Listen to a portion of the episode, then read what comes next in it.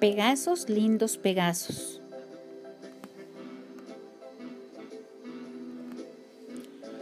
Yo conocí siendo niño la alegría de dar vueltas sobre un corcel colorado en una noche de fiesta.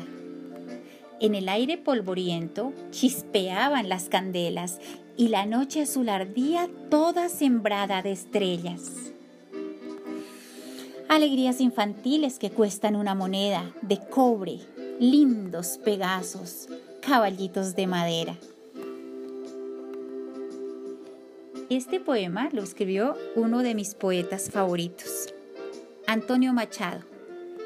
Antonio Machado también tiene un espacio para los niños. De hecho, muchos de los poemas de Machado se han convertido en clásicos que los papás le han enseñado a sus hijos y se han ido recitando de generación en generación.